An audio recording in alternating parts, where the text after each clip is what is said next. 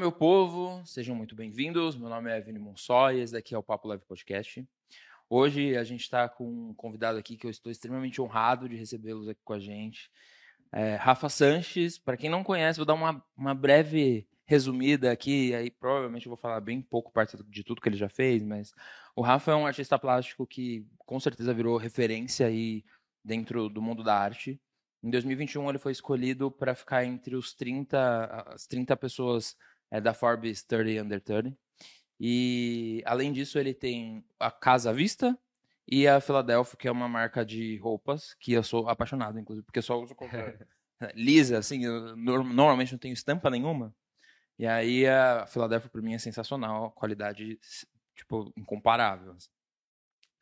Rafa, brigadão por estar aqui com a gente. Obrigado você, Vini, é um prazer e vamos bater esse papo aí. E aí, esqueci alguma coisa? não, acho que não, acho que não. Basicamente isso daí. É. Cara, é, moda, arquitetura e arte. Você fez arquitetura, né, meu? Fiz faculdade de arquitetura na Belas Artes, aqui em São Paulo. Então, gente, antes de começar o papo aqui, eu quero dar três recados rápidos. O primeiro que a gente está com o Easy Drinks. Para quem não conhece, a gente está aqui tomando uns bons drinks da Easy Drinks, que é, são preparados de frutas naturais. Então, eles são pioneiros nisso que eles fazem. Então, você vai. Sabe aquela praticidade que você sempre procurou na hora de fazer um drink em casa, por exemplo? Então, cortar a fruta, adoçar, fazer tudo aquilo. Hoje você não precisa mais pensar nisso. Você compra já o, o produto pronto. Então, eles têm uma imensa é, variedade de produtos com diversos sabores diferentes. Eu aqui estou tomando um de abacaxi e ele tá um de frutas vermelhas, né? Acho que sim, frutas vermelhas. Muito bom, inclusive. E é muito bom. Então, assim, a gente tem um QR Code na tela. Quem gostar, pode apontar o celular, que você vai direto para pro, pro site deles, onde você consegue comprar os produtos. Eu tenho aqui uma, um presentinho pro Rafa. Cara, deixa eu te falar uma coisa. Isso daqui é um preparado já pronto para Moscow Mule. Caraca, que demais. É sensacional. E para mim a parte mais difícil do Moscow Mule não é nem o, o preparo dele em si, mas a, toda a parte da espuma é muito complicado, porque a espuma você precisa de é, equipamentos muito certos para isso. Eu, pelo menos em casa, não tenho. E aí eles vendem a espuma. Que legal. Que é sensacional. Então, tipo, ó, aqui tá o Moscow Mule junto com a espuma. Aí mais um, porque Tô sabendo que você gosta do Moscow Mule. Ah, valeu. O Whisky Sour. Curte os presentes, muito obrigado. Curte o whisky? Eu curto, curto whisky pra caramba. E Cosmopolitan. Caraca, que demais. Vem tudo pronto? Tudo pronto. Só você adicionar sua bebida só e jogar, já é. Só jogar o alcoólico. É isso. Muito legal. Então, só lembrando, também alcoólicos acima de 18 anos, importante a gente comentar. Se beber, e não dirija. Se beber, não dirija a gente está muito certinho, né? O Conar deve estar tá dando palmas para a gente nesse momento. e a gente também tem dois parceiros aqui incríveis. Um é a Bombay e o outro é a Griguzi. Eles são parceiros da Mushcase, que é onde a gente grava aqui todos os nossos episódios. Inclusive, um beijo para a Multi. Meu, se não fosse a Mushcase, esse projeto não estaria funcionando. Então, estou extremamente grato. Muito obrigado vocês que estão aqui. Obrigado, Bombay. Obrigado, Griguzi. E bora começar. Vamos nessa. Rafa, você estava me contando que você é de São Bernardo. Eu gosto de fazer um flashback, entender quem é a pessoa, de onde ela veio e tal. É, eu nasci num hospital em São Paulo, mas cresci ali desde o dia zero em São Bernardo, no Demarque, perto da represa. Uhum. Fiquei morando ali por uns 10 anos, até os 10, 12. Depois me mudei para Santo André, mais uns 10, 12 anos por ali. Onde você até... morou em Santo André? Morei no bairro Campestre, ali, por ali. Ah, sim. Perto da saída do metrô, da onde ia todos os dias para a faculdade. E há uns sete anos por aí já eu, eu moro em São Paulo. Ah, legal. São Paulo é outro. É uma. É loucura, né? Até o sotaque de paulista eu já peguei, já, né? Já. Não ah, mas jeito. é que não muda tanto também perto de Santo André pra cá. Muda porque lá é porta porteira, né? Pelo menos eu era assim. É, Aqui eu, eu é sou, mas eu acho que eu tenho uma influência também do interior muito grande. Pode crer. Minha família é do interior, então naturalmente já tem um pouco dessa influência no sotaque. Mas o mano, eu aprendi aqui. Mano, é. Cara, mano. É, tudo, tudo vem daqui, né? Verdade. E vem cá, você começou, você, você estudou arquitetura nas Belas Artes, estava falando? Fiz, fiz, apesar de não ter concluído o curso, fiz nove semestres de arquitetura. Nossa, você quase concluiu, então é, falta pouco. Literalmente. Tem vontade de voltar lá para concluir, não? Não, não, zero. Eu decidi, inclusive, não concluir. Ah, ah, tá. Eu decidi não pegar o diploma. Sim. Essa é uma é um fato até engraçado, que é difícil de da família aceitar isso, engolir, né? É. Mas na época foi uma decisão é, no sentido there's no plan B, sabe? Sim. E a, a arquitetura basicamente me, me, deu todos os fundamentos que eu tive para iniciar na carreira de artes plásticas e artes visuais, né? Então, a Belas Artes em si, ela, ela fala muito sobre criatividade, expande bastante nesse sentido. Então foi um aprendizado muito grande, assim. Eu falo que quem traz o conhecimento não é o diploma na parede, é a aula que você frequentou. Então eu é. sinto que eu tenho esse diploma de qualquer maneira. Sim. E você, a sua família aceitou de boa você fazer arquitetura? Super, super de é. boa. É, Nossa, eu tranquilo. queria fazer arquitetura na época do colégio.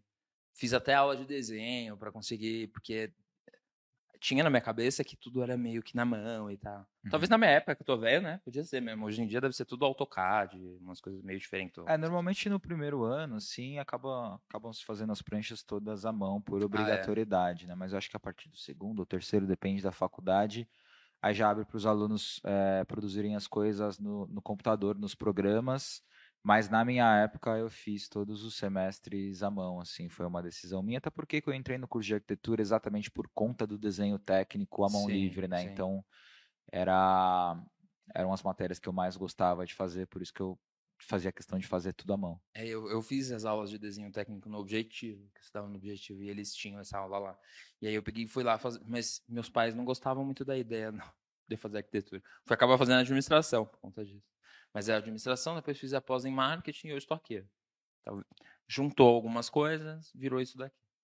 E deixa eu falar, da onde surgiu essa, esse seu apreço pela arte e todo esse um know-how gigantesco que hoje você tem a criatividade que a galera fala tanto do Rafa Sanches? Eu acho que teve um apreço antecessor à arte, que foi um apreço à, à pichação. Eu lembro num momento muito é, jovem transgressor ali pelos 13, 14 anos, de ter me apaixonado é, pela pichação, vendo de dentro do carro do meu pai, indo para a escola, é, principalmente pelo fato de, de, sentir uma autenticidade muito grande naquilo que era feito, né? Então essa era uma observação que eu fazia e isso me, me, me criou essa, essa, essa paixão principalmente pela tipografia, né? Então acho uhum. que primeiro é uma paixão que vem pela tipografia, mas eu sempre tive também muita facilidade com trabalhos manuais, então é, aula de artes, tudo que envolvia algum tipo de criação e execução manual, eu sempre tive muita facilidade. Então acho que essa essa paixão pela arte ela vem depois com o reconhecimento do que é do que é arte, né? Uhum. Mas lá de início mesmo, acho que a primeira fagulha é, veio nessa necessidade do jovem é, punk rock é, de criar a sua própria identidade e eu acabei me encontrando ali com a cultura da pichação, apesar de não ter participado é, internamente disso, mas foi uma, uma, uma escola ali que me, que me trouxe um pouco dessa vontade. A pichação veio como inspiração ou você chegou a pichar alguma coisa no passado? Não, porque na época eu era muito novo, né? Eu não, eu até tinha uns amigos um pouco mais velhos na, no, no prédio onde eu morava e tal, mas não nunca tive muito essa relação de sair para pichar. Eu acho que era mais sempre uma admiração Sim. com relação à autenticidade, né? Entender, nossa, esse grupo ele usa tal tal jeito de se expressar, já esse grupo usa uma outra maneira, ah, esse usa um tracinho mais fino para fazer é, a, a, a typo deles, ah, Sim. não, esse aqui já usa uma outra coisa. Então era mais uma questão de é, de admiração pelo fato é, de, desses grupos conseguirem é, expressar a sua autenticidade através da tipografia. Então, acho que foi essa esse o primeiro contato Sim. que acabou é, disseminando em todo um, um outro contexto, né? Eu lembro muito de pichação na época que eu morava em Santo André, por exemplo, que eu morava de um lado da cidade e minha avó morava de outro. Eu ia para lá praticamente todos os dias. E eu lembro de ver o mesmo grupo, porque aí você vê que eles, eles picham sempre a mesma coisa em todos os lugares. E eu via, tipo, ah, eles passaram em vários lugares no mesmo caminho que eu fazia. Então, isso marcou muito, assim, tipo, na época. E foi quando eu comecei a olhar um pouco mais sobre o grafite. Mas eu tinha na minha cabeça na, na época, óbvio, sei lá, eu saí de lá com 12 anos, então, que era uma coisa suja, que não era legal, que era uma coisa transgressora, que quem estava pichando estava fazendo coisa errada. Uhum. Eu, eu, lembro muito disso, porque também no portão de casa, às vezes tinha gente que ia lá e pichava, a gente ia pintar e ia lá e pichava. Uhum. E isso acabou trazendo para mim umas coisas que eu olhava assim, do tipo, cara, o que, que esses caras estão fazendo, sabe? Pode crer. E aí depois, quando você começa a entender um pouco mais e olhar por um lado um pouco diferente disso, você começa a entender a forma de expressão dessas pessoas, é, o porquê que elas estão fazendo isso, o que, que leva a todo esse movimento de pessoas, porque hum, às vezes são grupos enormes que fazem e que eles vão para se expressar mesmo. Né? Então, eu vejo os caras um subindo em cima do outro para colocar um lugar mais alto do prédio e conseguir pichar lá em cima. Então, eu acho muito legal. E eu vejo muito disso na sua tipografia mesmo. Assim. Então, tipo, é, a hora que você olha a, sua tipografia em algum lugar, você fala Sanches. Isso é, é fácil de, de, de, de, visualizar e entender quando uma obra é sua, assim, é, é tranquilo. Esse foi o maior motivo de eu ter me apaixonado na época com a tipografia da pichação, né? Esse lance da autenticidade. Bastante sobre a, a transgressão também, uhum. da, de moleque que queria é, fazer tudo diferente do que comumente estava é, posto na mesa mas esse lance de poder criar uma tag é, que representasse quem eu era, era, eu acho que a pegada do moleque Sanches na época. Sim. Você acha, eu, eu já te acompanho faz um, um bom tempo, inclusive estava falando pro meu irmão, que a, a, agora eu troquei o, o, o, fundo de tela do meu celular, mas antes eram uns fundos de tela que você deixava para o povo pegar. Crer. E aí eu lembro que era bem escuro, assim, com fundo escuro, bem cinza e tal, e tinha uns detalhes em laranja. E aí eu vejo hoje suas obras já são bem mais sóbrias, bem menos sóbrias, assim, então, tipo, elas são mais clarinhas, com os tons mais claros, etc.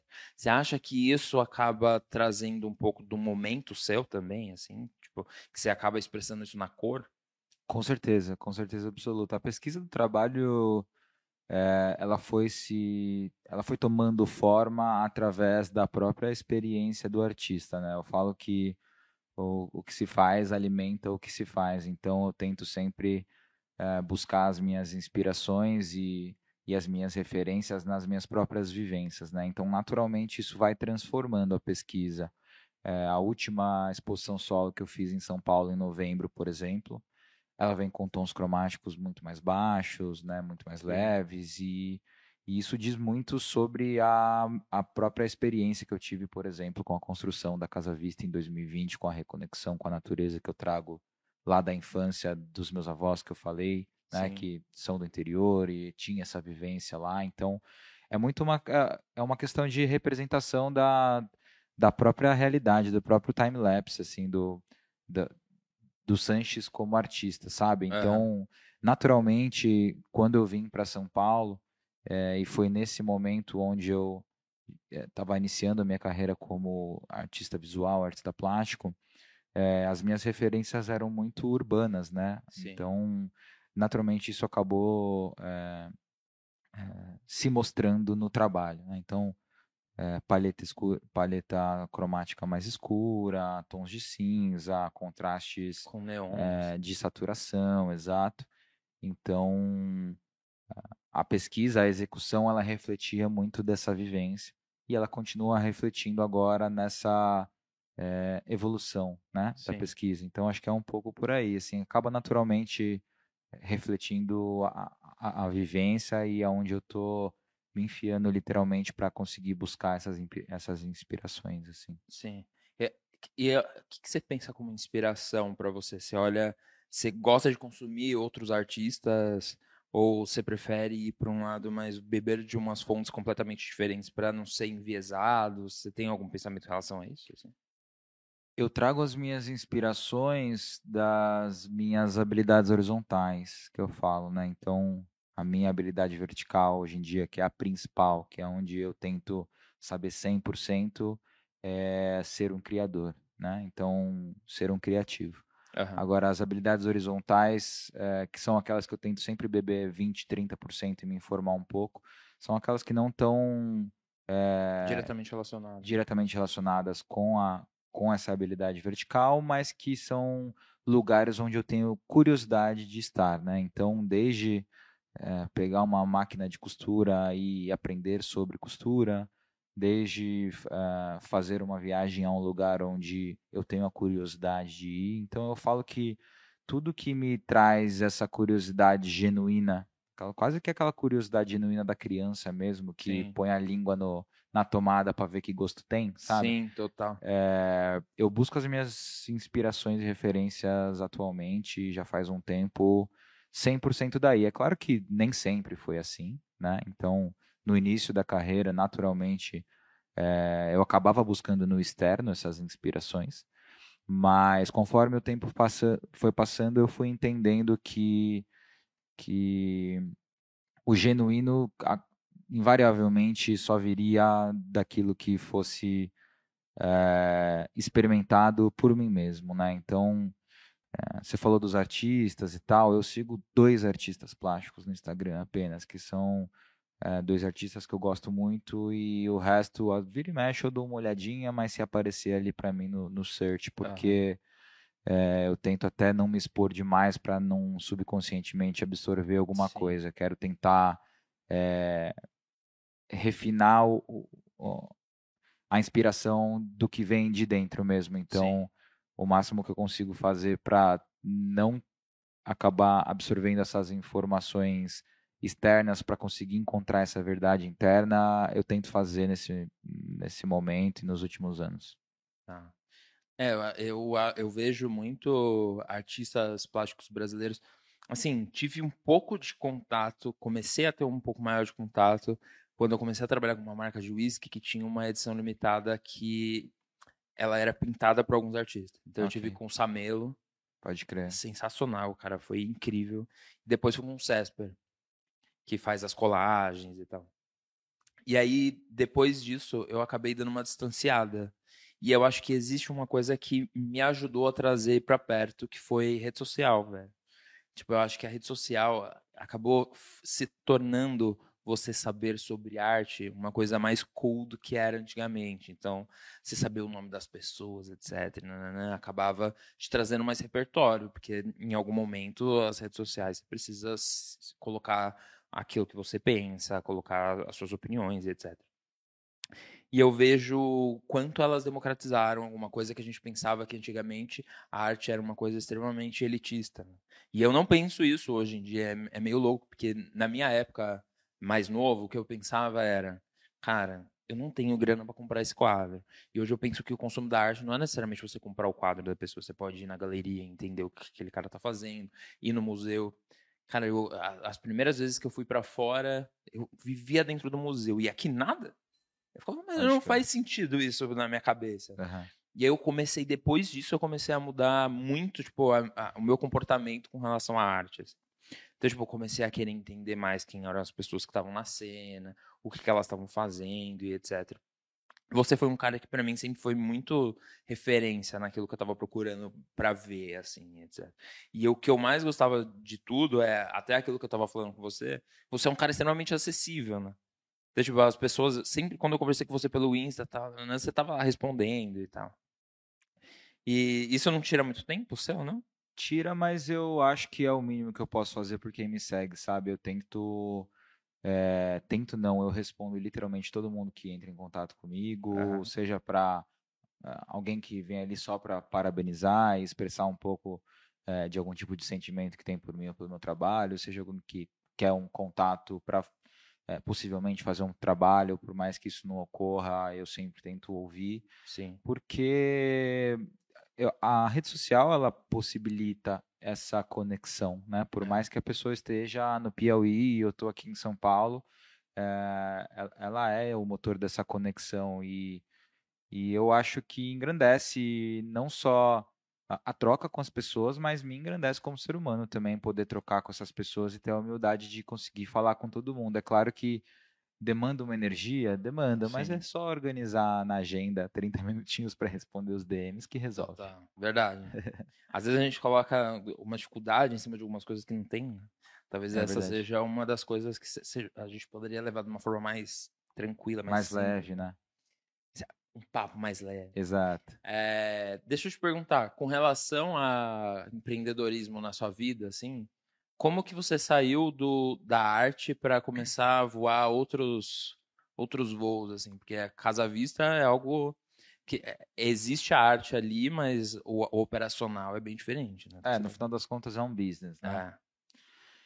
Cara, é assim, teve uma até uma uma entrevista que eu dei o ano passado que, que o entrevistador perguntou ah, como você se vê como empresário, né? Ele fez uhum. essa pergunta. E eu falei, putz, eu, eu não sou um empresário, eu só fiz tudo que precisava ser feito para executar aquilo que eu queria, literalmente, assim. Então, a Casa Vista acho que foi mais um exemplo disso. Eu sempre tive um sonho é, de executar um projeto arquitetônico por uhum. completo, né? E aí quando eu digo por completo era pensar a arquitetura da casa, desenhar a piscina, desenhar a pia do banheiro, desenhar ah, uma poltrona, desenhar uh, a cama. Então pensar no 360 dessa criação, é, bem como uma experiência assim. É, o mundo mágico de Sanches, assim, sabe? Sim. Fechar o olho e abrir. Se uma casa fosse 100% desenhada por mim, como ela seria. É, então, eu sempre tive esse sonho que vem também dessa experiência da, da arquitetura, né, principalmente.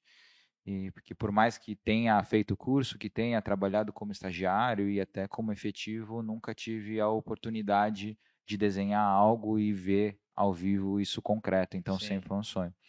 Uh, mas existem algum tipo, alguns tipos de sonhos que são é, caros, né? Então, Sim. construir uma casa no meio do é, 100% 360 graus de natureza, onde não chega nem energia elétrica, onde não tem água, e executar isso e trazer energia solar e trazer é, água da nascente e, e, e, promover, inclusive, a manutenção dessa casa, né? E o cuidado com essa casa depois que ela for é, construída e terminada é, é uma, era uma complexidade que, que me vinha sempre à cabeça, assim, é, beleza, isso é um sonho, mas como eu posso, como eu posso fazer não só para esse sonho conseguir ser executado, é, como eu posso fazer para as pessoas conseguirem visitar esse meu sonho e experienciarem um pouco disso que eu quero propor como um novo futuro possível.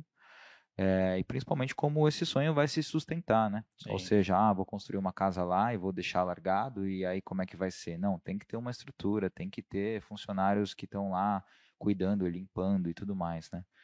Então, é, a casa é um exemplo de, de sonho criativo que acaba virando um business, né? Então, ah, o sonho criativo foi executado e hoje em dia é, ele é proposto como business para se manter em pé através da visitação da galera via Airbnb. Né? Então foi essa maneira que, que a gente encontrou para esse sonho se tornar, é, ficar de pé no médio e longo prazo. Né? Então, é, eu acho que é, é, é, aquilo, é como é que a gente vai fazer para isso acontecer.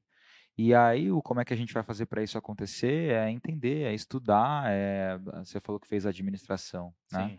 Então, é entender um pouco também de administração, é estar tá do lado de pessoas que entendem muito mais que eu e são tudo aquilo que eu não sou, né? E a Casa Vista é um exemplo disso. Eu tenho um sócio na Casa Vista, que é o Gui Tornieiro, ele é meu amigo de longa data, chamei ele para esse projeto, ele abraçou uhum. esse sonho junto comigo. E, e, ele é nessa sociedade tudo aquilo que eu não sou, um cara mais operacional, mais organizacional, tem uma experiência de marketing, trabalha no Facebook há muitos anos, então é, eu trouxe para esse projeto uma pessoa que conseguiria ser tudo aquilo que eu, que eu não era. E o mais engraçado é que essa experiência, que já tem mais de dois anos com ele aí, porque a gente começou a construir a casa em 2020, se eu não me engano, abril, ou maio de 2020. É, eu aprendi tanto com ele que agora eu tenho um pouquinho de Gui Tornieiro dentro de mim. Sim. Então, eu acho que a magia dessas habilidades, elas não vêm, claro, vem de um estudo, vem de um livro, vem né, de um curso, alguma coisa que eu sentia necessidade de consumir e absorver para conseguir executar um próximo passo de um projeto criativo, Sim. mas principalmente pelas pessoas, pela troca com as pessoas que estão do meu lado, né? Então, é, o empreendedorismo talvez tenha começado lá no início com o Rafael é, a, que queria ser artista, que já até pintava algumas paradas, mas não sabia como sustentar isso como carreira. Então, naquela época, fui atrás de entender como sustentar isso sem ter uma CLT. É, mas aí passaram os seus anos e, e, e, a evolução desse aprendizado ela se deu principalmente com esses parceiros e essa equipe que eu fui trazendo à minha volta. Né? Se a é. gente for contar hoje com Filadélfia Casa Vista, Nós Galeria é, e Estúdio Sanches, que é o meu ateliê, a gente tem quase 15 pessoas trabalhando já nesse ecossistema, né? Desde a da Tami, que faz a limpeza antes da pessoa chegar lá na Casa Vita e fazer o uhum. check-in, até o Dudu, que é meu assistente e braço é, direito e esquerdo de operação, que está lá no meu ateliê todo dia, até o pessoal da Filadélfia também, da, desde a Nayara, que está lá na loja, é, vendendo até o Matheus, que é meu sócio na marca também, que faz toda a parte é, de marketing e diversas outras coisas. Uhum. Então, é, acaba sendo o artista plástico Sanches o criador, mas sem todas essas pessoas que eu acabei trazendo para perto de mim, com certeza nada disso rolaria e eu não seria nenhum terço do que eu sou hoje. Então, eu acho que é muito sobre essa troca para obter esse aprendizado, sabe? É. A gente não faz nada sozinho, né? Não, é, contas, é... não tem como. Dá para até ir rápido sozinho, mas longe é impossível. Talvez. É, né? é impossível ir longe sozinho. E quando que foi o seu turning point que você virou e falou assim, cara, agora eu acho que dá para viver da arte? Porque é, eu imagino tanto de gente que tenta fazer isso sem sucesso, tá ligado? Você conseguiu.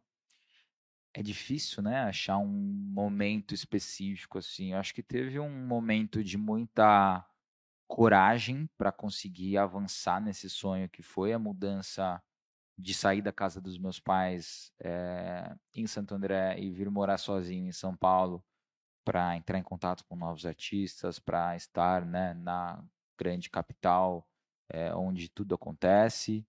Então acho que foi talvez esse momento de coragem primeiro, mas acho que um turning point eu acho que não, não sei se tem, assim, é foi muito mais escadinha, difícil, foi é muito, acho que a minha carreira inteira ela foi sempre muito step by step, independente de qual detalhe dela, né, seja é, qual vai ser o valor do meu trabalho, ou seja, é, me sinto um artista ou não, sou mesmo realmente um artista, não foi uma coisa, agora eu sou, agora, uhum.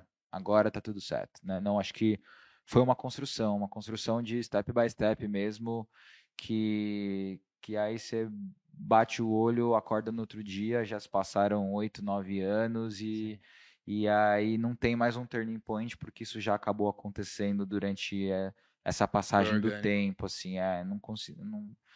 Claro, te, teve alguns pontos muito interessantes, né? 2018, quando eu uh, participei de um projeto com a Nike, do, daquele Nike, a Casa Nike Air Max que teve na Paulista, acho que em 2018, há bastante tempo e tal. E aí fiz uma colaboração com a Nike para a Casa Air Max, depois para o lançamento da camiseta, se eu não me engano, das Olimpíadas da Nike também, que veio uma, sei lá, 100 primeiras pessoas que compraram pelo site, veio com uma embalagem customizada, né, desenhada por mim. Então, claro que tem alguns momentos da carreira que é quase que aquela lembrança divina do tipo, ó, oh, tá tudo bem, tá tudo certo, você tá no caminho certo, uhum. continua. Você sabe? gosta de fazer essas é. collabs assim? Gosto, gosto, sim. Tem momentos, né? Tem é, os dois últimos anos foram de muita introspecção, por exemplo. Sim. Né? Então, que eu também gosto bastante, né? Que eu chamo de é, time to searching, que é a pesquisa, que é olhar para dentro, que é se aprofundar, que é escrever, que é ler e tudo mais. Mas eu também gosto muito de, de colaborar, principalmente com abertura criativa, né? Então, é, poder sentar do lado de uma marca e conseguir desenhar um projeto a quatro mãos é, é a minha parte favorita. É. Quando eu trabalhava com marca e eu ia fazer qualquer tipo de de collab com artistas, assim, seja ele plástico, um cantor, um ator, qualquer seja ele, a melhor parte para mim era conseguir trazer uma pessoa que pensa completamente diferente de mim. Porque todo o seu background é completamente diferente de uma pessoa que está dentro de uma, de uma empresa ali todo dia lá das 8 às 6 e tal. Então, tipo, eu gostava muito dessa parte, assim. Hoje eu vejo que as collabs elas estão crescendo demais, né? Então você vê é, marca com marca, coisa que fazia muito, marcas de luxos fazendo isso. E a eu vejo muito tipo artistas plásticos que hoje estão ganhando relevância dentro de marcas de roupa, com estampas ou até ajudando a desenhar e tal. E você acabou fazendo a sua própria, né? Que Sim. é a Philadelphia. E da onde surgiu a ideia também? A ideia da Philadelphia é até engraçada, assim, porque na verdade, quando a marca foi criada em 2016, isso já vai fazer quase sete anos, eh, na verdade, outubro de 2015, né? É, outubro desse ano vai fazer sete anos, isso. Uh, a ideia não era criar uma marca de roupa, a ideia era apenas conseguir criar as minhas próprias roupas e, e para uso pessoal mesmo, uhum. né? Então, Naquela época, eu tinha um pouco de dificuldade de achar roupas que eu realmente gostava. Eu, desde 2014, é, você me vê com alguma estampa por aí desde 2014 é porque é de amar, alguma marca de um amigo que eu estou apoiando. Acho uhum. que tirando isso não existe. É, então sempre fui do básico, sempre gostei de vestir preto. Uh, tenho um aprendizado dessa época do minimalismo uh, do consumo consciente, que foi uma pesquisa minha dessa época também e tudo mais. Então, fui atrás de uma costureira, de alguém para conseguir executar algumas ideias criativas é, através da moda para uso pessoal. Né? Então, é. quando eu fiz isso naquela época e comecei a sair com os meus amigos, eles começaram a botar muito reparo. Pô, que, que legal, de que marca que é e tudo mais. E eu lembro bem de um, num evento que eu fui, uma festa, um aniversário de alguém, que eu fui com uma camiseta que eu tinha acabado de pegar na costureira, literalmente, uhum. é, que eu tinha desenhado e tal. Uh, e aí umas cinco, seis pessoas vieram me perguntar, pô, mas que legal, camiseta massa, tal, de que marca é, que marca que é e tudo mais. E naquela época eu menti para todos eles e falei, pô, é da marca de um amigo meu, é, ele tá começando agora e tal. E se você quiser, eu posso falar para ele, para ele te mandar um kit com umas camisetas e tudo mais. E aí já inventei uma parada ali é. na hora. Uh, no outro dia eu acordei em casa e falei, caralho, e agora como é que eu vou entregar esses kits que eu prometi para todo mundo? Eu falei, quer saber? Vamos abrir uma marca de roupa aqui, vai, vamos embora. E aí, uma semana depois, eu já tinha uh, criado esse Instagram, um site com Wix e tudo mais, tudo feito 200% por mim, assim. Uhum. E comecei a produzir uma, as camisetas que eu tinha feito para mim, para para vender para os meus amigos, né? E o engraçado foi que uh, naquela época eu não queria que as pessoas soubessem que a marca era minha, exatamente pelo fato uh, de eu querer que as pessoas realmente tivessem uh, desejo legítimo pela peça, Pelo por produto. ela ser irada e não porque ah é do Rafa, vou comprar para ajudar o Rafa. Então é, como o meu business principal, o meu trabalho principal era arte já naquela época, e é. eu já vivia de 100% de arte, é, eu resolvi tomar esse caminho e porque eu pensava, pô, se der tudo errado também, nem é minha, é de um amigo meu, tá tudo certo, entendeu? Uhum. E as coisas começaram a dar certo, né? Então essa é uma camiseta que, inclusive, essa daí que você tá é Essential? Não. Não. Ah, é, é, é uma outra. Essa daqui é de outra marca. Ah, é de outra marca? Parece, não, parece bastante a Essential, é. mas eu queria falar que a a Essential foi a primeira camiseta que eu fiz lá para mim e ela é a camiseta que mais vende até hoje, exatamente a mesma. Claro que o tecido mudou, evoluiu, né? Então hoje em dia é um tecido do melhor fabricante do Brasil. Mas... mas eu vejo você falar, pode lavar quantas vezes for, que não vai desbotar, não vai. Sim, sim. É uma camiseta que dura, né? Essa parte sustentável para a marca é interessante. Durabilidade, consumo, é, consumo consciente, é uma coisa que eu sempre tratei desde lá do início, assim. Mas a Philadelphia, no final das contas, foi mais uma plataforma que eu acabei encontrando para é, comunicar e expandir as, os, os, meus preceitos criativos e as minhas bandeiras, né? Então, uh, tudo aquilo que eu não estava conseguindo é, expor através do, do trabalho criativo nas telas. é, eu acabei conseguindo expor através da moda pela Filadélfia. E no final das contas, tem até hoje tem gente que não sabe que a Filadélfia é, é que eu sou o criador da Filadélfia, né? Exatamente pelo fato de eu de eu sempre ter essa vontade de que ela se tornasse esse é, esse organismo vivo independente, independente. do uhum. do Sanches, né?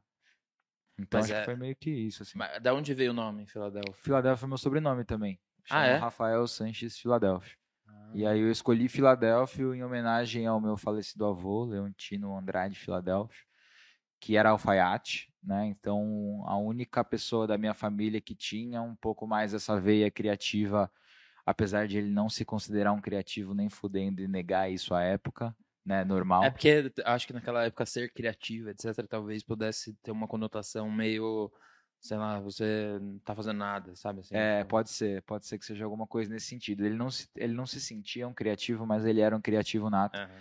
Então, o nome foi em homenagem ao meu falecido avô, que era alfaiate. Inclusive, meu bisavô era tapeceiro também, né? Então, veio um tapeceiro, depois veio um alfaiate, depois veio meu pai, que sempre teve muita facilidade com trabalhos manuais, e talvez foi daí também que eu acabei absorvendo um pouco. E aí eu sigo segurando a bandeira junção. dessa linhagem. Foi uma junção de todo mundo aí e virou você. Exato. Ah, isso é bom. E tem alguém da sua família, tipo irmão? Você tem irmão? Eu tenho uma irmã. Uhum. E ela faz alguma coisa parecida? Ela não, ela fez administração também. Faz acho que um ano e meio que ela abriu uma, uma marca de moda, mas está entrando nesse, nesse meio aí da, da moda recentemente. Uhum e mais de veia mais criativona, assim, de artista raiz na família, eu acho que eu nunca tive, não. Ah, legal.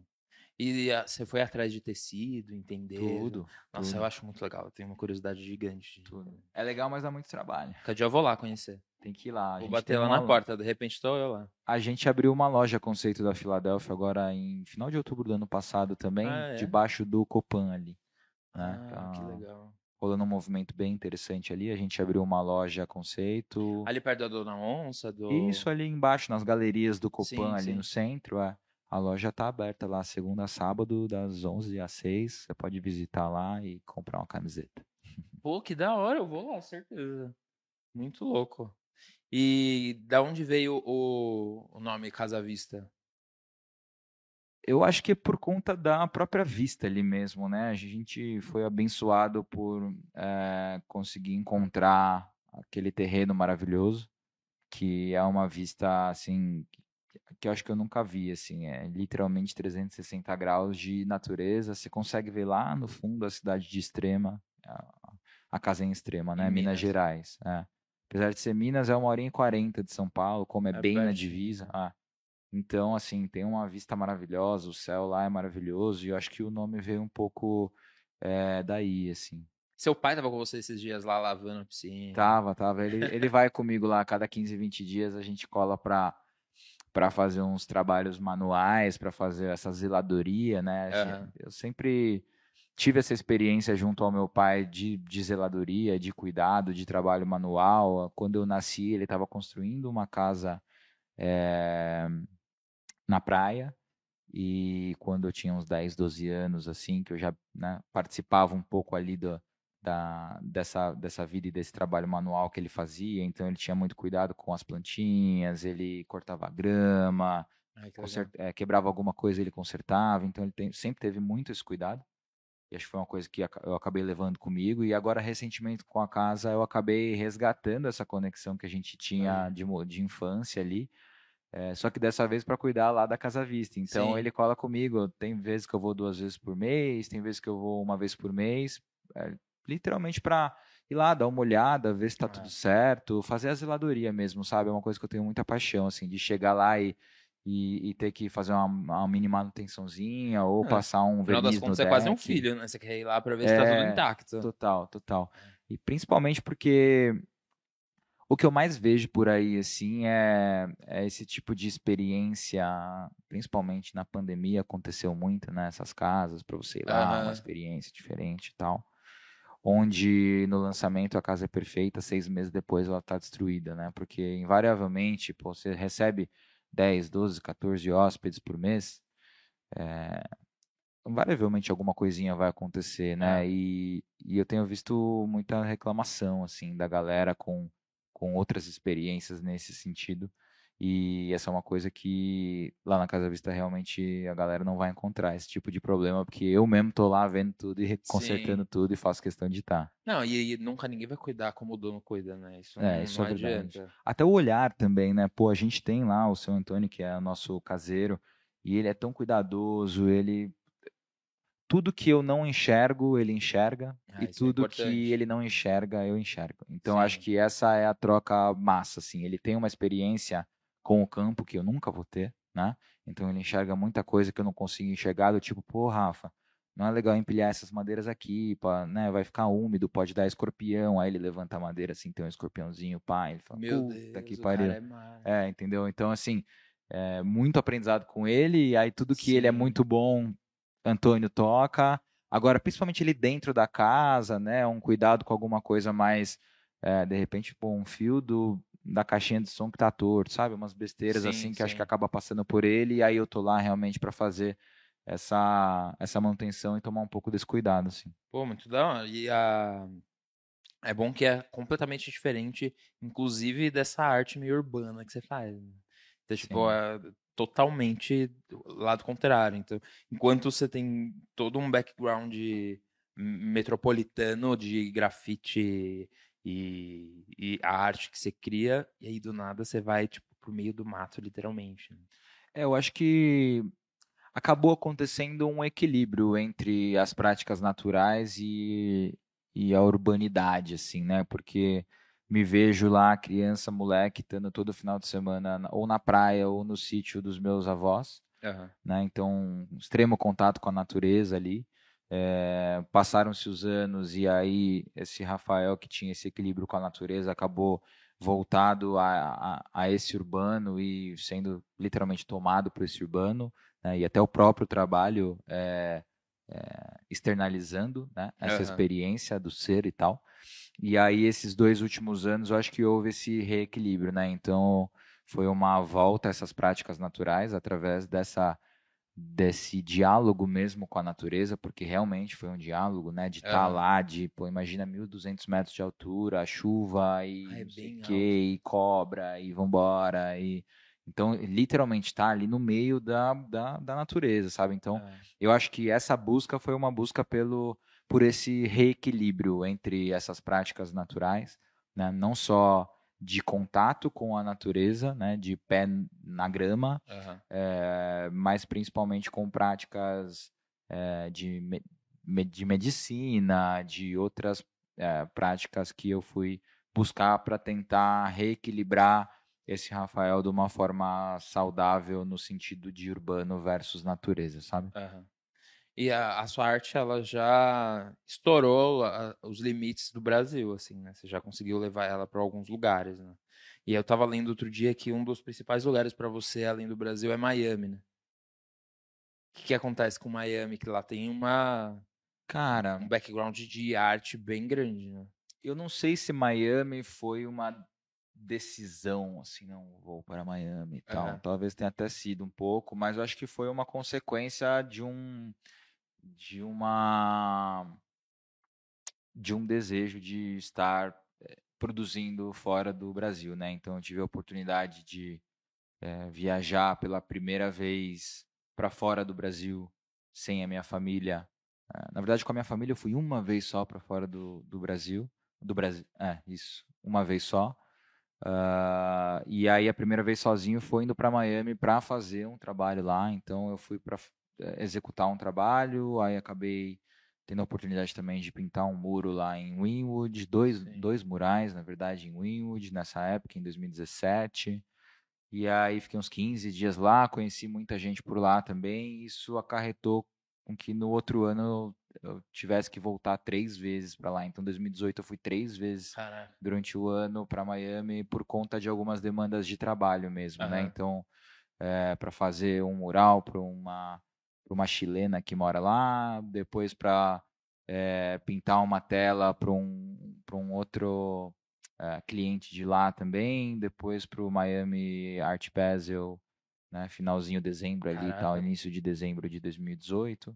Então acho que acabou acontecendo naturalmente, assim, não foi uma coisa, não, quero ir para Miami porque Miami é a melhor cidade. Não, não, acho que aconteceu, tive a oportunidade de ir para lá para trabalhar e aí estando lá, novas oportunidades aconteceram. Aham. E aí depois rolou Dublin também, rolou Amsterdã, rolou alguns outros países que eu tive a oportunidade de pintar eh, até um pouco antes da pandemia. E, então foi mais É, você foi menos três isso. vezes, que era pra compensar o que ia vir nos próximos anos. Você não Exato. sabia, entendeu? Exato, exato. Já tava planejado e você não tava entendendo o que tava acontecendo. Era para viajar tudo de uma vez de e uma depois vez. ficar dois anos em É. casa. Que- tem algum lugar no mundo que você gosta, assim, que você gostaria de estar mais presente, além do, sei lá, Eu tenho vontade de ir para Berlim, que eu ainda nunca fui. Eh, São Francisco eu tinha muita vontade lá para 18, assim, mas recentemente eu perdi bastante essa vontade, não sei porquê. mas eu acho que a, a a cidade que eu iria, assim, talvez, seria Berlim. Berlim, eu Berlim. tenho bastante curiosidade de entender. Sim. Já fui a Nova York também, acabei não pintando por lá, mas foi uma das melhores experiências da minha vida também. eh, Mas Berlim acho que talvez seria o próximo destino. Eu fui pra Nova York já também, e assim, meu lugar no mundo, se eu pudesse escolher um lugar, seria lá. Nossa, é sensacional. E eu moraria no Brooklyn. Eu Pode pra crer. todo mundo, tipo, o lugar mais legal de Nova York é o Brooklyn. Claro, antigamente a gente tinha aquilo na. Até todo mundo odeia o Chris, né? A gente ficava assistindo na televisão e a gente achava que, que era um lugar mega perigoso.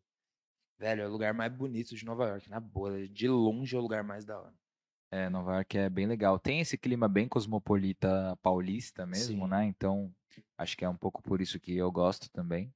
É, Mas talvez não seja a minha preferida do mundo, assim. Acho que preferida do mundo eu buscaria alguma coisa mais 50-50 urbani... urbanista Aham. e natureza. Natureza. É, É, percebi que você gosta. É que natureza pra mim, eu não sei se porque eu vim do interior também. E aí durante anos morei no interior, a gente ficou muito em chácara, fazenda, etc. Tipo, eu fujo um pouco desse lado, assim, sabe? Tipo, eu gosto, aham, mas não é o que eu mais procuro, assim. Eu gosto de cidade, pode de concreto, de... Eu amo isso, assim. E deixa eu perguntar, eu vi que também que você tem um quadro na casa da Anitta. Sim. Como que rolou isso? Cara, acho que foi 2017. É, foi 17. Eu, nessas indas e vindas de conexões e é, indo pra lá, indo pra cá, festa e show, amigos e tudo mais, eu acabei conhecendo a Anitta num show no Guarujá.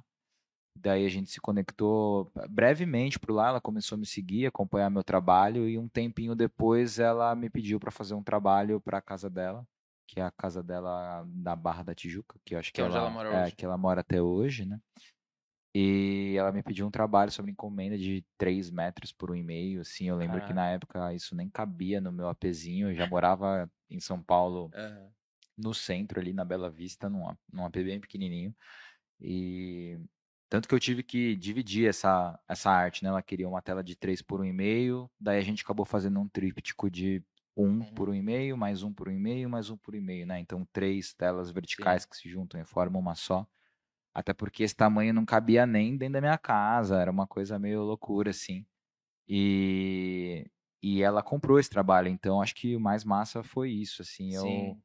eu respeito pra caralho a Anitta, eu acho ela uma mulher muito foda. Desde Muito. essa época ela já era diferenciada quando eu a conheci em 2017, então é, nada mudou, o tempo passa e ela fica mais diferenciada ainda, né? E é muito legal quando eles. Não existe nenhum elogio melhor do que aquele que usa o dinheiro pra comprar aquilo que você faz. Exato. Tipo, Total. Isso é muito massa, porque é, eu acho que foi isso que, que me conquistou, assim, nela, tá ligado? Porque, Aham. pô, se ela tivesse me pedido de graça, eu tinha feito, entendeu? Fácil, na moral. Mas ela fez questão de falar, não, vou pagar quanto custa e tal, vambora. E a arquiteta dela também entrou em contato, a gente viu o tamanho certinho, mandou um carreto lá pro Rio, então, é, eu acho que essa foi a parte mais massa, assim. E o Neymar também. O Neymar, eu, eu presenteei ele em 2015, é, faz bastante tempo. Aham. E eu nem sei onde está esse trabalho dele. Pode ser que ele tenha até guardado. Ah, ou jogado guardado. fora. Não, ele não jogou Não, fora. jogar não. fora Não não. jogou fora, não. Mas eu presenteei ele há muito tempo atrás, acho que foi 2015, numa época onde eu ainda estava ali bem começando, uhum. Uma época onde eu usei bastante essa essa tática de presentear algumas personalidades com o meu trabalho até para conseguir um, mais visibilidade e tudo mais. Então, foi um outro momento, sim, mas que é de uma de uma gratidão massa também. Eu lembro que naquela época ele até tirou uma foto, foi bem massa. Ah, legal. É.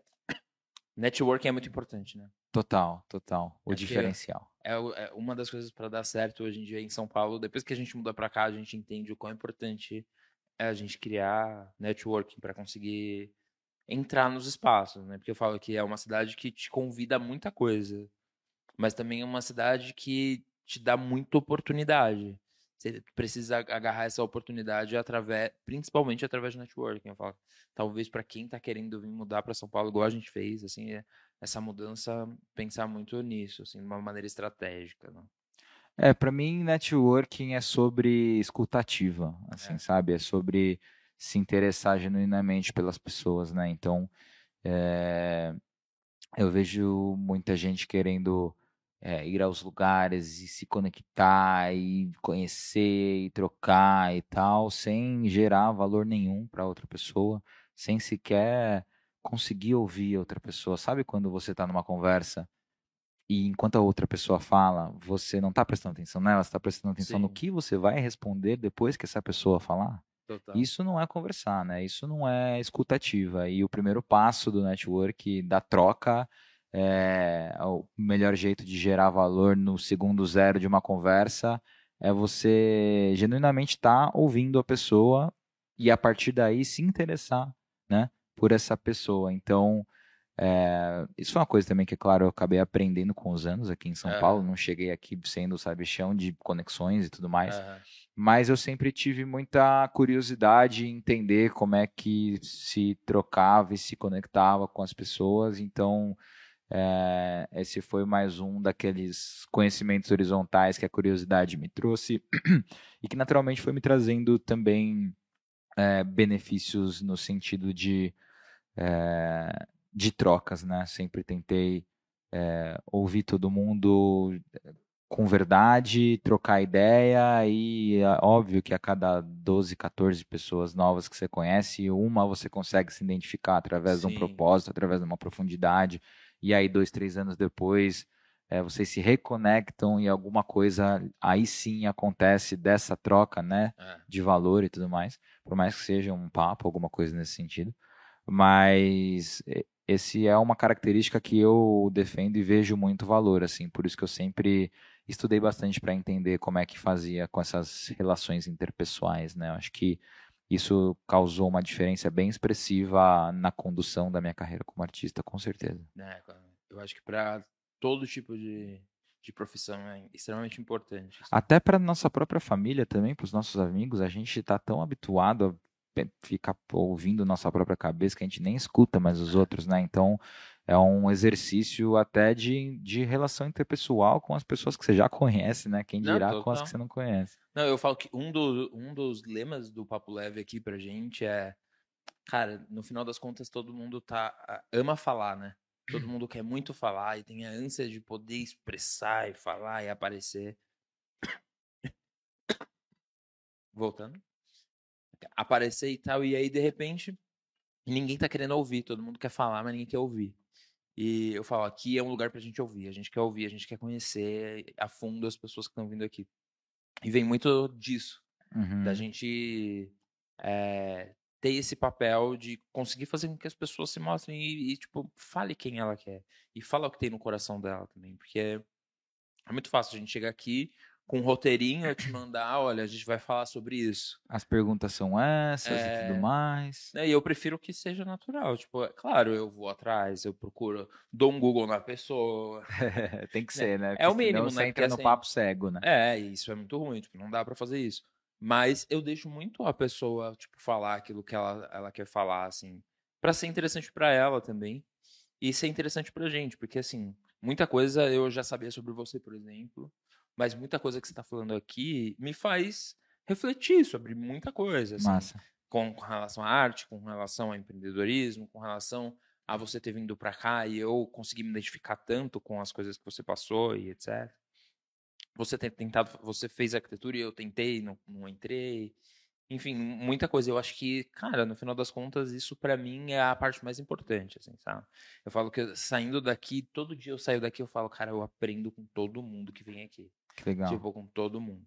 E vem muito disso, do tipo, cara, o networking ele não é feito de, não é, nunca vai ser unilateral, ele precisa ser é, dos dois lados. Sim. E aí, assim, seja uma pessoa interessante para outra pessoa que está do outro lado também. Isso é uma dica que eu dou para todo mundo. Tipo, cara, você pensa estrategicamente em como você vai usar o networking a seu favor. Se você não conseguir ser uma pessoa interessante para quem você precisa, isso nunca vai acontecer. Sabe o melhor jeito de ser uma pessoa interessante para outra pessoa? É realmente, genuinamente é, se interessar pela vida do outro, ou seja, perguntar, questionar. Eu falo que desse exemplo agora, sábado eu dei um workshop lá na galeria, é, e aí a gente fala um pouco disso também, né? Que eu brinco que é o ouvinte questionador, né? Que é a fórmula do ouvinte questionador, que é você realmente se interessar pela outra pessoa no sentido de perguntar, né? Então, uhum. uh, faz 15 perguntas sobre o outro antes de começar a falar sobre você. Pronto, tá resolvido. É, total. E o que, que, é esse workshop que você faz? Você falou que você faz uma vez no ano só? Sim, sim. Esse é o sétimo ano que eu tô fazendo. Então eu faço desde 2015. É, por aí. 2000, não, 2016, se eu não me engano. 16, 17, 18, 19, 20, 21, 22. Tá. 16, 7. É isso. Então, em 2016 eu fiz o primeiro workshop. E a ideia desse workshop é uma vez por ano eu selecionar de 10 a 20, no início eram 10 pessoas, depois passou para 15, agora são 20, é, para participar de, um, de, uma imersão comigo das 8 da manhã até as 8 da noite, então a gente fica 12 horas full power batendo papo. E eu tento literalmente me abrir assim e passar para essas pessoas tudo que eu aprendi, tudo que eu absorvi durante toda essa minha trajetória, né? Então, é, são alunos que eles passam por ali nesse dia e ficam ali essas 12 horas, mas eu só faço um, um workshop por ano exatamente porque o meu maior propósito não é só cuspir um monte de conteúdo lá e cada um vai para tua casa e é. fé, entendeu? Todo mundo, todos os alunos, desde o primeiro workshop, tem o meu WhatsApp e em todo o workshop eu deixo muito claro de que é, esse workshop não é só um curso de 12 horas, ele é um curso de 12 horas onde eu externalizo né, um pouco do conhecimento e daqui, daquilo que eu consegui absorver durante a caminhada, mas principalmente é, que eu sou aquele amigo que eu queria ter, que aquele mentor que eu queria ter e nunca tive, assim, sabe? Eu acho que o meu workshop ele é principalmente sobre isso, assim. Se eu tivesse um amigo, um mentor nessa caminhada. É, claro, amigos tive vários e, e, tenho muitos, mas um mentor mesmo que conseguisse é, me assessorar de alguma maneira em algum momento de decisão é, de qual caminho tomar, do que fazer, de como precificar, de como fazer várias paradas. É, tive alguma coisa ou outra de pessoas, mas nunca tive um mentor de verdade, então é isso que eu tento promover para essa galera. Eles passam por lá nesse dia e depois eu fico por mais. E são todos artistas? Depende, cara. Tem gente que é arquiteto, tem gente que é, é administrador, tem gente que quer essa, que trabalha com vendas, que trabalha com arte, tem gente que já está trabalhando com arte há dois anos, tem gente que tem marca de roupa, tem gente que. Então, é uma galera bem. Assim, são, são pessoas que são criativas ou que querem ser criativas e trabalhar com criatividade, basicamente, né? Uhum. E aí eu, eu dei esse, essa, ministrei esse workshop aí nesse sábado. E, e aí agora só ano que vem exatamente para conseguir então. manter esse contato com a galera. E aí eles vêm me perguntam no WhatsApp, às vezes tem alguma dúvida, eu também consigo ajudar e assessorar eles da, né, da melhor maneira possível e como eu posso também. Então é, é, meio que isso. Assim, eu, eu sempre gostei de de, tem, de de ser essa pessoa para os outros, sabe? Esse, uhum. esse mentor que eu nunca tive, assim, sempre tive essa vontade. É, mas ao mesmo tempo também não, sim, não sou essa, essa pessoa que vai, sei lá, dar um curso digital e vender mil vagas. Eu acho que a minha parada não é. é sobre isso. Minha parada são 10, 15, 20 pessoas ali que eu consigo me conectar de verdade, consigo acompanhar de alguma maneira. E muita coisa, muitas pessoas muito fodas saíram de alguns workshops aí. A gente tem bastante um, dois, três, quatro, cinco pessoas a cada workshop que eu, que eu acompanho e vejo que conseguem se destacar, conseguem evoluir, conseguem aplicar o conteúdo, uhum. né? Então, para mim isso é muito massa. Até porque esses cursos digitais eu acho super válido quando é uma coisa meio técnica, assim. Né? Ok. E aí a hora que a gente vai para uma, uma questão de criatividade, eu não, não vejo como para mim criatividade é uma coisa que você precisa ir, ir, lapidando com o tempo assim então não tem como sair lá e falar assim eu vou fazer esse curso aqui na internet para ser uma pessoa criativa tipo, você pode até dar uma faísca na pessoa ali mas é, ali depois é, vai muito dela né? É, acho que ajuda, né? Acho que todo tipo de conhecimento ajuda. Eu acho que o maior problema dos cursos online é que, aliás, em qualquer tipo de profissão, né, que sempre vai ter é, uh, o produto de qualidade e sempre vai ter um produto uh, mais Sim. ou menos, né? É. E agora, independente disso, eu acho que para mim é mais essa questão de se conectar com as pessoas, de estar ao vivo mesmo, de trocar ideia, de abraçar, de, de falar, de sentar para comer um lanche junto na hora do almoço, de trocar mesmo, sabe? E durante a pandemia conseguiu fazer? 2020 a gente não fez, mas em 2021 eu fiz duas turmas. Uma, ah, uma de 2020 que inclusive a galera já tinha até comprado e tudo mais, aí ficou adiando, adiando, adiando, adiando, adiando, até eu conseguir executar em 2021. Era para fazer no começo de 2020? Era tipo maio de 2020 ah, e eu tinha aberto as vagas tipo março. Aí a galera Pronto. salvou a vaga, deu 15 dias, pum, entrou pandemia. Aí eu é, passei para sei lá, setembro, é. aí chegou junho e tipo, puta, galera, nós vamos ter que adiar de novo. Aí passa, adiamos para novembro, e depois teve que adiar de novo. E aí depois, naquele inicinho de janeiro ali, onde parecia que tudo ia voltar, a gente fez, né? É, máscara, aquelas paradas e tal. Mas aí depois eu fiz o do, o do 20, em 21 teve esses dois, né? Teve o de uhum. 2020 e de 2021.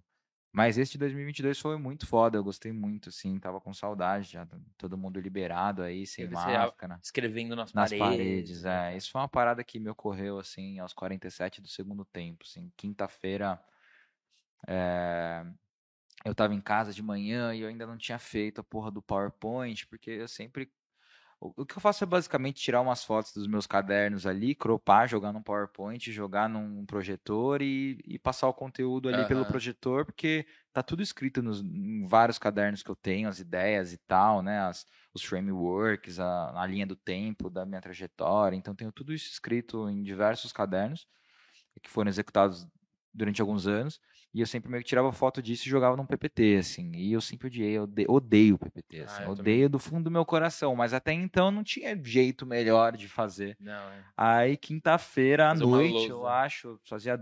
Faltava dois, três dias para executar o, o workshop. Eu não tinha nem começado esse PowerPoint. O conteúdo tava todo pronto, porque uhum. tava ali já no escrito, tudo à mão e tal.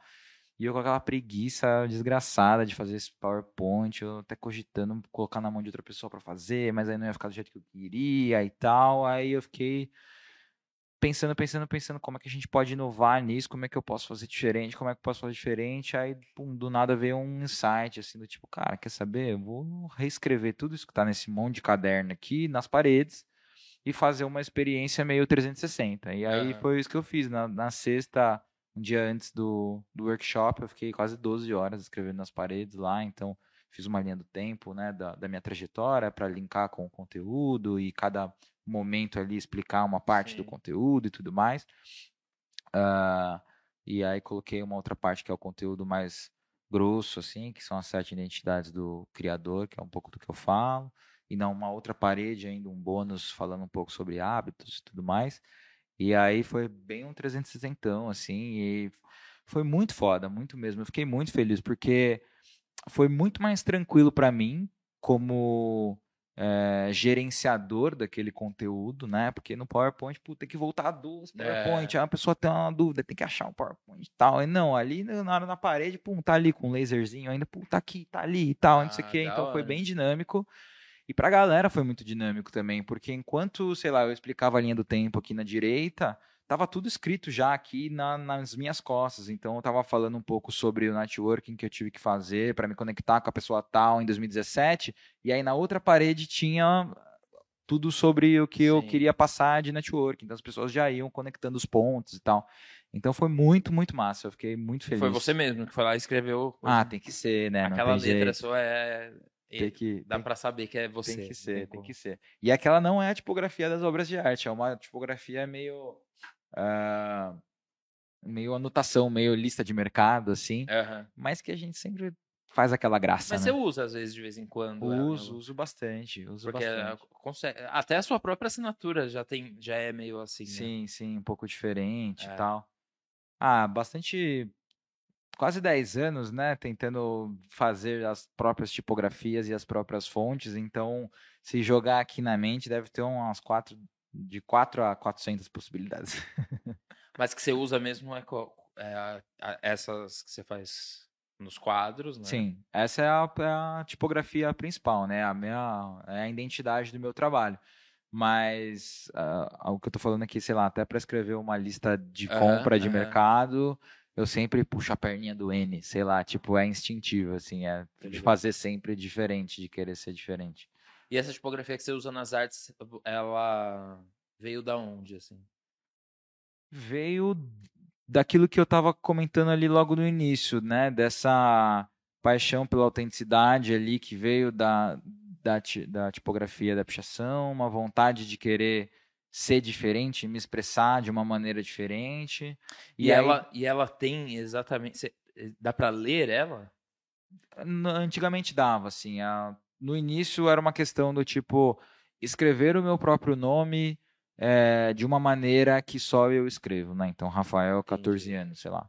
Aí, lá para os 21 a 22, quando eu fiz o primeiro trabalho para vender, é, eu escrevia a letra de música no fundo da obra, né? Então, sei lá, a pessoa pedia para eu desenhar o Billy Joe, e aí, do, do Green Day, e aí no fundo do, da, da obra eu escrevia uma letra de American Idiot, sei lá. Entendi. Então, nesse momento, quando eu comecei a vender alguns trabalhos lá em 2013 para 14 e tal, eu escrevia corrido uma letra de uma música, sacou? E aí, conforme o tempo foi, tempo foi passando, o trabalho começou a ficar um pouco mais autoral, né? A pesquisa artística foi começando a evoluir, eu comecei a desconstruir essas, esses textos em frases, depois essas frases em palavras, e aí, quando a pesquisa começou a não caber mais nessas palavras, eu comecei a desconstruir essas palavras apenas em letras e depois esses, essas letras em símbolos, é, até chegar numa simbologia característica, né? Que é aquilo que você falou, é, sempre foi essa busca de chegar numa simbologia que representasse tudo aquilo que não, cabe, que não coubesse mais em palavras, mas que ao mesmo tempo as pessoas conseguissem me identificar através dessa simbologia sem é, eu precisar assinar. Né? É. Então, acho que foi uma construção, uma desconstrução Sim. até chegar nesses, nesses símbolos tipográficos aí. Porque eu vejo, porque, ah, claro, né, as telas são mega conhecidas, mas aqui em São Paulo também existem vários murais. Então, tipo, você vai em bares, etc., que hoje tem algumas obras suas que você foi lá e você pintou a própria parede, assim. Sim. Aí eu fiquei outro dia, eu fui, cara, posso estar até falando, faz tempo já, mas o Cauli tinha um lugar lá onde Sim, era Cauli. gigante, assim, uhum. Que era na, na escada, eu acho. Então. Sim, na escada do Cauli. E aí eu falei, cara, será que ele escreveu isso tudo? Será que tem alguma mensagem aqui? Lá tinha, lá tinha, lá tinha. É, lá tinha. Hoje eu não, eu não escrevo mais nada, assim, corrido. Uhum. Mas naquela época eu ainda escrevia. É. Então lá tem alguma coisa, tem uns ah, Cauli escritos, uns negócios e tal. Ah, isso é da hora. Porque eu ficava. Eu acho que a arte, mais do que a estética, é uma questão energética, né? Então uhum. você olha, se aquilo bate com você, assim, tem coisa que até eu não consigo explicar. Eu conecto e ponto, assim. E eu acho que as pessoas ficam procurando muito significado em coisas que não necessariamente precisa ter algum tipo de significado é, elaborado por trás, assim, e tal. Então, é, muita coisa da arte hoje eu me vejo muito mais como uma questão de energia, assim. Pode crer. E, a, e eu vejo muito disso com, com a sua arte. Então, que nem eu falei, eu tava falando, nem sei se foi no off ou se a gente tava, já tava gravando, que o fundo do meu celular eu tinha um seu. Enfim, tinha algumas coisas assim. Hoje é o do Bruno Bernardo, inclusive. Ah, que legal. Que ele faz e tal. Então, eu tenho que ir até lá, tipo, para conhecer agora de perto. Mas, cara, sou muito fã do seu trabalho. Tá cada vez tô sempre próximo de alguma maneira, querendo é, ver tudo que você está fazendo. O que, que, você tem de planos agora, assim, tipo, da agora para o futuro? Dominar o mundo. Dominar o... Deixa eu ajudar. É, cara, eu acho que assim. Uh... Eu me considero um criador e eu talvez a minha frase principal seja criar novos futuros possíveis. Assim, eu tenho me conectado muito com com a matéria do futurismo, eu tenho me conectado muito com as novas tecnologias. você falando sobre futurologia. Tem uma, uma menina que é futuróloga que eu estou querendo trazer ela aqui.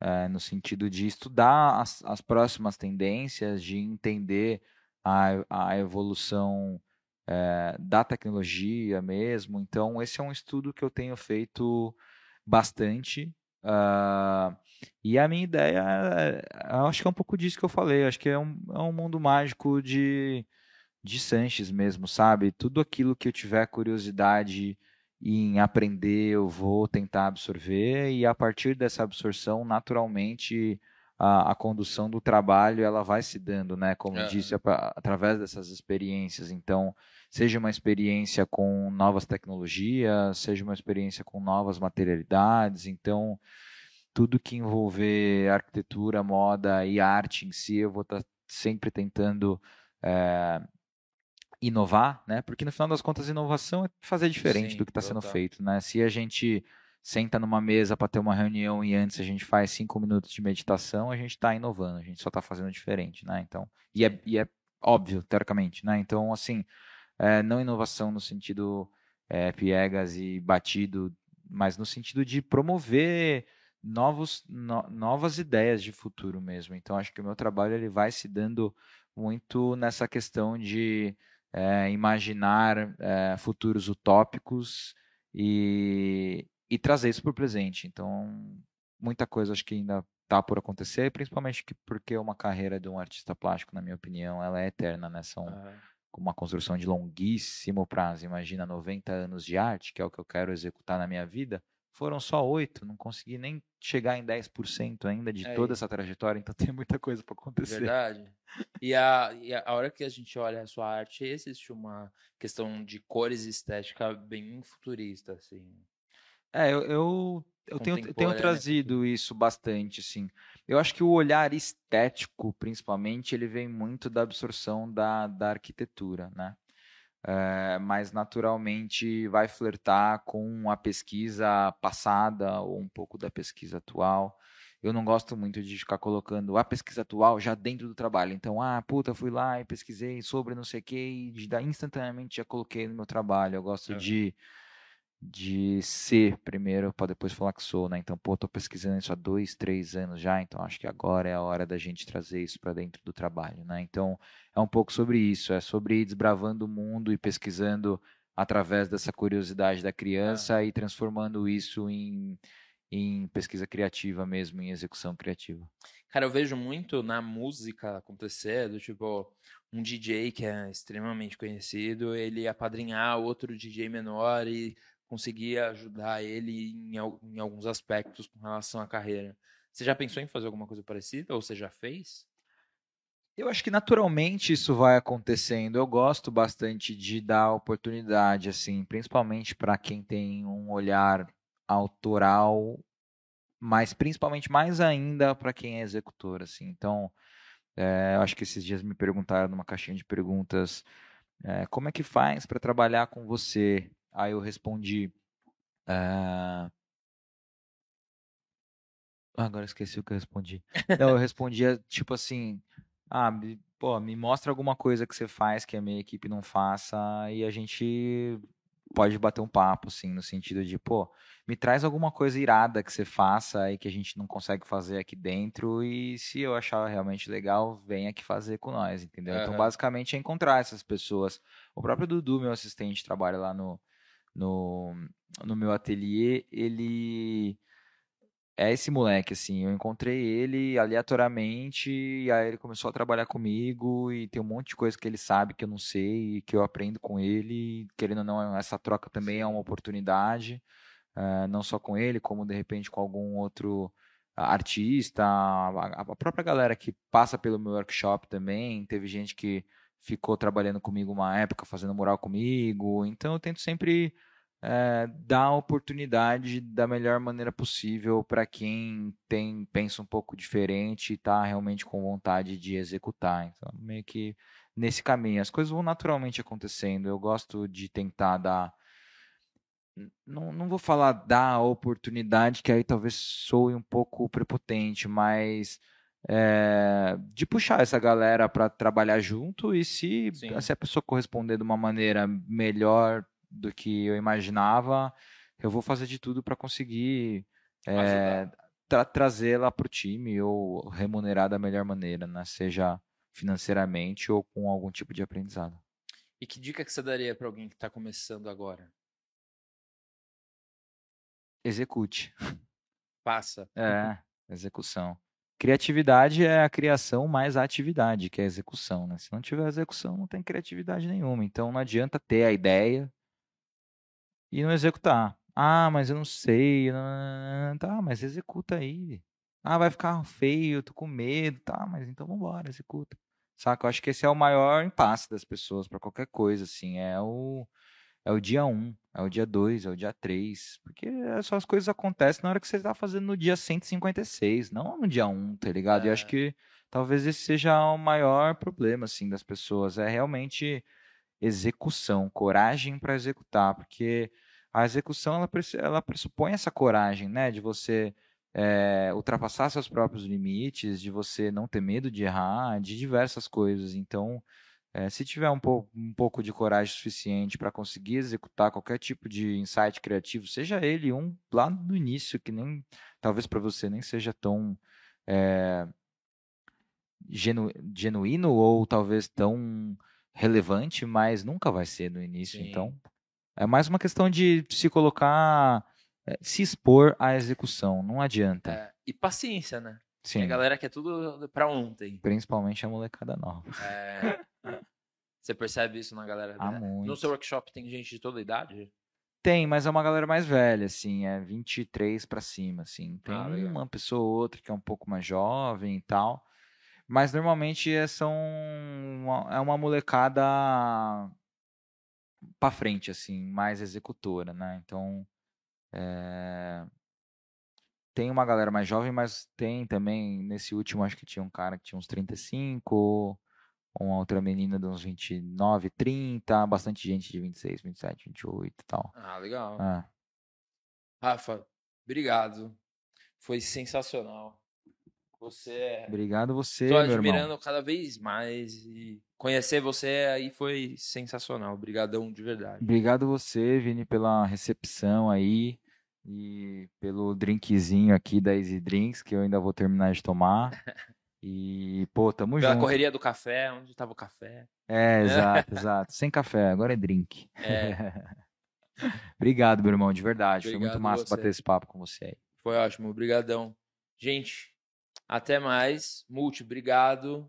Tito, até a próxima. Ficou quietinho hoje. É nóis, Titão. Valeu, velho. Tá com vergonha, Titão? Não, tô Pô, nada. Como tô... assim, cara? Tô aqui, sou um aluno. Prestando atenção aí na aula. Um ouvinte. Exato. E, ah, de vez em quando, quando ele fala, é pra dar umas pancadas. Ele. Não, imagina, eu sou bonzinho, não, não, mas não uma pancada de, de braveza, mas ele, ele tem umas, umas tiradas muito engraçadas. Uma pancada de sagacidade. É... Pode ser, quem sabe. ele não aparece, as câmeras ficam tudo brigadas pra gente, aí é o nosso Boninho, Pode nosso crer. Sombra, tem de tudo. O nome dele é o que mais... Cada um fala um nome diferente, né? É massa. Gente, Beleza, obrigado. valeu. Até a próxima. Tamo junto, valeu!